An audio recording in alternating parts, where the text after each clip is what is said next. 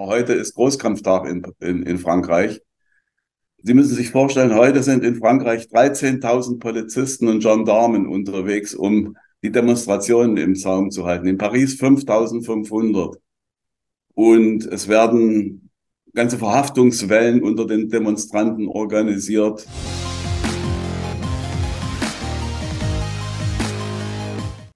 Liebe Zuschauer, einen schönen guten Tag und ganz herzlich willkommen zu einem neuen Interview.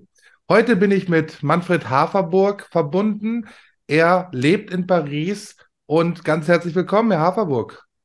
Vielen Dank für Ihre Einladung, Herr Reinhardt. Freue mich, bei Ihnen zu sein. Herr Haferburg, wir haben neulich über Kernenergie gesprochen, aber darüber möchte ich heute nicht sprechen, sondern da Sie in Paris leben, möchte ich Sie fragen, wie ist die Lage in Paris? Die Lage in Paris ist hoffnungslos, aber nicht ernst. das, ist das, was mir dazu einfällt. Das ist also schon äh, belastend, muss ich sagen. Ja, ähm, bei uns in den Medien, ja, man sieht schon Bilder. In den alternativen Medien wird gesprochen, dass bis zu neun Millionen Franzosen auf der Straße sind. Können Sie das bestätigen? Also ich kann, die, ich, ich kann die Leute nicht zählen. Es ist ja auch nicht nur Paris, was diesmal sozusagen rebelliert, sondern es sind auch die anderen großen Städte in äh, angefangen bei Marseille, äh, Dijon und andere große Städte in Frankreich ist, wo es praktisch jetzt täglich äh, Demonstrationen gibt mit, mit großer Anzahl von Leuten, auch mit äh, zunehmender Gewalt. Herr Haferburg, können Sie unseren Zuschauern kurz mal erklären, worum es geht und warum die Franzosen auf die Straße gehen?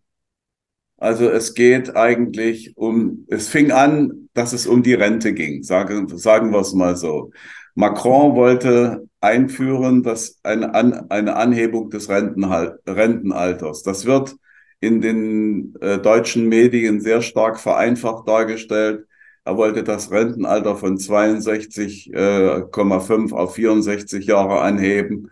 Das ist natürlich eine sehr starke Vereinfachung. In Wirklichkeit ist es so, dass auch in Frankreich inzwischen schon die Rente mit 67 gilt. Nur wer 41,5 Jahre eingezahlt hat, darf früher in den Ruhestand. Das heißt, was wird geändert? Künftig muss man 43 Jahre Beitragsjahre vorweisen statt äh, 41,5 Jahre, um früher in den Ruhestand zu gehen. Wer beim Berufseinstieg jünger als 21 Jahre ist, und 43 Jahre lang eingezahlt hat, der darf dann früher in Rente. Wer also mit 15 Jahren angefangen hat zu arbeiten, der kann schon mit 58 Jahren in den Ruhestand. Wer aber mit 24 Jahren oder später in den Beruf einsteigt, muss wie in Deutschland bis 67 Jahre arbeiten. Das heißt, für die Akademiker ändert sich eigentlich gar nichts, weil man ja, wenn man studiert, ähm, so mit 24, 25 erst ins Berufsleben einsteigen kann. Mhm. Ja, und ähm, wie sieht es aus? Ähm, knickt Macron ein oder zieht er das knallhart durch? Naja, das ist jetzt der eigentliche Grund der Revolten, ist ja die Art und Weise, wie Macron mit diesem Thema umgeht. Macron ist in den Augen vieler Franzosen ein Brandstifter.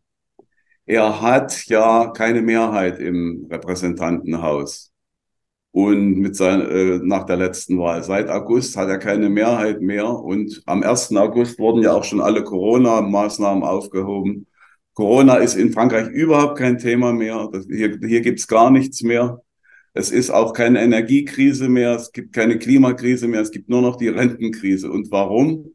Weil Macron äh, den Beschluss, dies, dieses Gesetz am Parlament vorbei per Dekret beschlossen hat. Das kann er, wenn er einen, äh, wenn er einen Misstrauensantrag riskiert. Das hat er gemacht. Und die, Sie müssen sich die Szenen im französischen Parlament mal vorstellen, was sich da abgespielt hat. Als seine ähm, Ministerpräsidentin, die Borne, dies, dieses, diesen, diesen, dieses Dekret nach Paragraph, äh, ich glaube, 43 des, des französischen Gesetzbuchs verkündet hat, hat das halbe Parlament im Parlament gestanden und die Marseillaise gesungen, ohne sich zu scheren um irgendwelche Regelungen. Es wurde wild geschrien und gestikuliert. Sie kam gar nicht zu Wort. Es gab also Szenen im Parlament, die im Bundestag unvorstellbar sind. Und seither sind die Leute auf der Straße, weil sie auch um die Demokratie fürchten. Auch die jungen Leute gehen gegen die Rentenreform auf die Straße. Es ist eine Mischung aus Gelbwesten, jungen Leuten, alten Leuten, Berufstätigen. Es betrifft nämlich wieder mal die kleinen Leute. Die, die früh in Rente gehen, die dürfen dann, die, die sollen länger arbeiten. Das ist sozusagen das, was, was in der Realität ist. Es stimmt zwar, dass die Franzosen früher in Rente gehen als die Deutschen. Das liegt aber eben an dieser, an dieser Beitragsgrenze von 41,5 Jahren. In Deutschland geht man, äh, gehen etwa 60 Prozent und 50, 50 Prozent der 64 äh, arbeiten bis zum 64. Lebensjahr und in Frankreich sind es nur äh, 57 Prozent. Außerdem gibt es in Frankreich zahlreiche Sonderrentensysteme, die es erlauben, früher in, in Rente zu gehen. Meine Kollegen aus den Kernkraftwerken, die Schicht gehen, die können teil, äh, teilweise schon mit, mit, mit 59, 60 in Rente gehen, aber dann sind sie 30 Jahre Schicht gegangen. Das ist natürlich, äh, erinnert mich an das, was sich in Deutschland vor ein paar Jahren abgespielt hat. Bei RWE gab es die sogenannte 58er oder 52er Regelung vor ein paar Jahren. Da sind Leute mit 52 in Rente gegangen. Ne? Da hat man ja die versucht, Leute loszuwerden, so viel wie es ging, äh, bevor der Fachkräftemangel einsetzte. Ja. Nochmal zur Situation in Frankreich. Wir sehen brennende Häuser. Ist das wirklich so? Ähm, wie ist Ihr Eindruck? Brennt da wirklich jede Straße oder sind das nur vereinzelte Fälle? Also es brennen im Wesentlichen Müll, Müllberge, Müllcontainer, Bar Müllbarrikaden. Es, Sie müssen sich vorstellen, wie das hier in Paris derzeit aussieht. Seit 14 Tagen wird der Müll nicht mehr abgeholt. Die streiken ja. In den Müllverbrennungsanlagen wird gestreikt und die Müllmänner streiken. Das bedeutet, in einer Stadt wie Paris, die voller Restaurants, Hotels und äh, Sehenswürdigkeiten ist, dass wo jeden Tag der Müll abgeholt wird, wo es sozusagen die Mülltrennung nur industriell gibt, dass die Leute, erst haben sie ihre Mülltonnen auf die Straße gestellt, wenn die voll waren, die wurden nicht abgeholt, dann wurden die Müllsäcke aufgestapelt. Das sah dann aus wie so eine, wie so eine kontaminierte Erddeponie in, in, in, in Fukushima, diese schwarzen Müllsäcke-Stapel. Die leidgeprüften Pariser haben ihr Bestes getan, da ein bisschen Ordnung zu halten. Äh, aber dann kommen die Müllwühler, das sind Leute, die die Müllsäcke zerreißen und nach Brauchbarem suchen. Äh, dann kommen die, die Sonne und die, die Wärme, die den Inhalt verflüssigt. Und da macht sich dann selbstständig. Ratten gibt's auch noch. Also es stinkt. Paris stinkt zum Himmel und ich glaube, erst seit gestern habe ich private Müllabfuhren wieder gesehen, wo man versucht, ein bisschen dagegen vorzugehen. Es, äh, und es brennen keine Häuser in, in Frankreich. Also ich glaube, in Bordeaux oder in, in, in einer der südlichen Städte haben äh, Jugendliche das, äh, ein Feuer an, an der Tür des Rathauses gemacht, aber also von brennenden Häusern habe ich noch nichts gesehen. Mhm. Jetzt sind wir es ja von den Franzosen gewohnt, dass ähm, dieses Volk sehr, sehr schnell auf die Straße geht. Äh, bei der, in der Corona-Zeit war es ja so, dass in Deutschland durchaus die vielen, vielen Montagsspaziergänge in hunderten Städten stattgefunden haben. Es gab viele Demos, Großdemos auch. Wie war das eigentlich in Frankreich? Weil da hat man hier in Deutschland gar nichts von gehört. Haben die Franzosen diese Corona-Maßnahmen angenommen oder gab es da auch Ausschreitungen?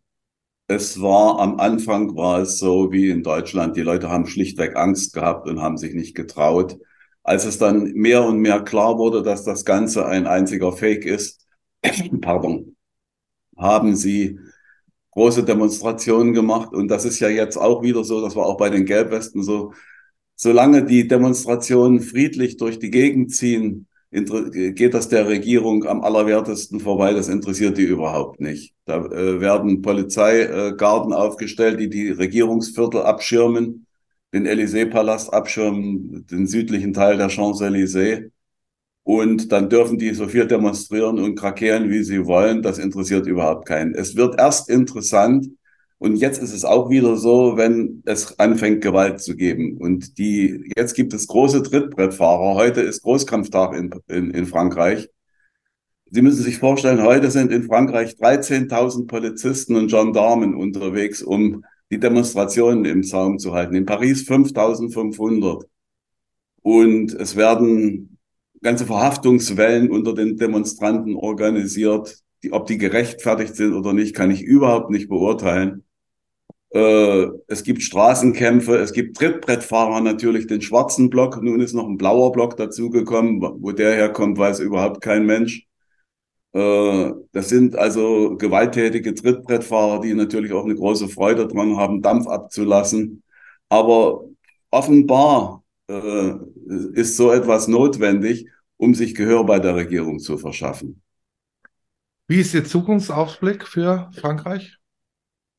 Ja, was soll ich dazu sagen? Das weiß kein Mensch, wie, wie sich das entwickelt. Äh, also derzeit ist, sind wir noch auf dem Weg der Eskalation. Die Politik hofft, dass es einschläft und äh, dass die Leute, dass den Leuten schlichtweg die Puste ausgeht und die, die, die das Hufeisen, die linke und die rechte Seite wollen das natürlich nicht. Die wollen, dass die Demonstrationen weitergehen.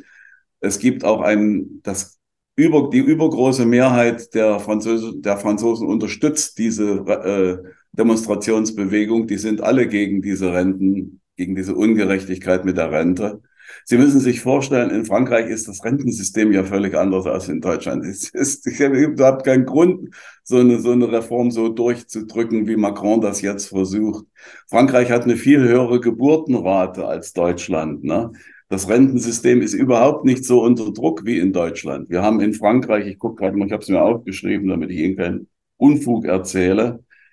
Die Geburtenrate in Frankreich liegt bei 1,85 Kindern an der Spitze der Europäischen Union. In Deutschland gibt es 1,53 Kinder pro Frau laut Eurostat-Daten. Das heißt, wir geben zwar zwei Prozent mehr Steuerausgaben für die Rente aus in Frankreich, Sie ist aber auch deutlich höher als in Deutschland. In Deutschland haben wir eine Rente, die liegt bei ungefähr 55 Prozent des letzten Einkommens. In Frankreich ist das bei über 70 Prozent. Es gibt nicht so viel Altersarmut hier. Die, die Leute haben auch mehr Wohneigentum als in Deutschland. Das ist 20 Prozent mehr, glaube ich. Also in Deutschland ist Wohneigentumquote 50 und in Frankreich ist es 70 Prozent ungefähr. Ich weiß die Zahlen jetzt nicht so genau aus dem Kopf. Ja, wie das, wie sich das ausgeht, ich weiß es nicht. Ich glaube, das, das ist äh, jetzt eher in einen Machtkampf aus, äh, ausgeartet. Und die Schäden, die durch diese ständigen Demonstrationen und Streiks, wir haben ja eine Streikwelle in Frankreich, äh, auftreten, sind natürlich viel höher als je, jeder Nutzen, der erzielt werden könnte durch die Rentenreform. Herr Haferburg, Sie haben mir im Vorgespräch erzählt, dass ähm, ja das Klischee des faulen Franzosen eigentlich eine Mehr ist. Können Sie dazu mal was sagen? Ja, äh, das ist wirklich ein Märchen. Die Realität der Arbeitswelt zeigt völlig andere Befunde. Die Franzosen arbeiten mehr als die Deutschen und sogar effizienter. Ich wohne hier äh, im, im Westen von der Pariser Innenstadt in der Nähe von Port Maillot. Hier haben wir die größte Baustelle von Paris derzeit und die geht schon seit drei Jahren und wird noch zwei Jahre gehen ist die Vorbereitung für die Olympischen Spiele. Dort sehe ich sozusagen jeden Tag 5000 Arbeiter bei jedem Wetter, von früh bis abend, Sonntag wie Woche, die, die, die, die Schippen schwingen und die Bagger und, und, und arbeiten. Im Vergleich aller OECD-Länder liegt Frankreich mit 1520 Stunden pro Jahr pro Arbeitnehmer äh, vor Deutschland. In Deutschland kommt man mit 1349 geleisteten Arbeitsstunden da, äh, daher.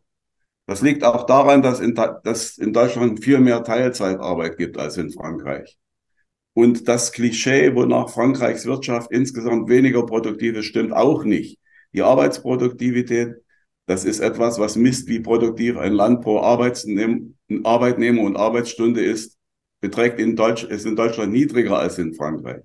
Das Nachbarland reagiert, äh, rangiert auf Platz sieben von Deutschland im EU-weiten Durchschnitt und Deutschland ist auf Platz 13, also weit dahinter.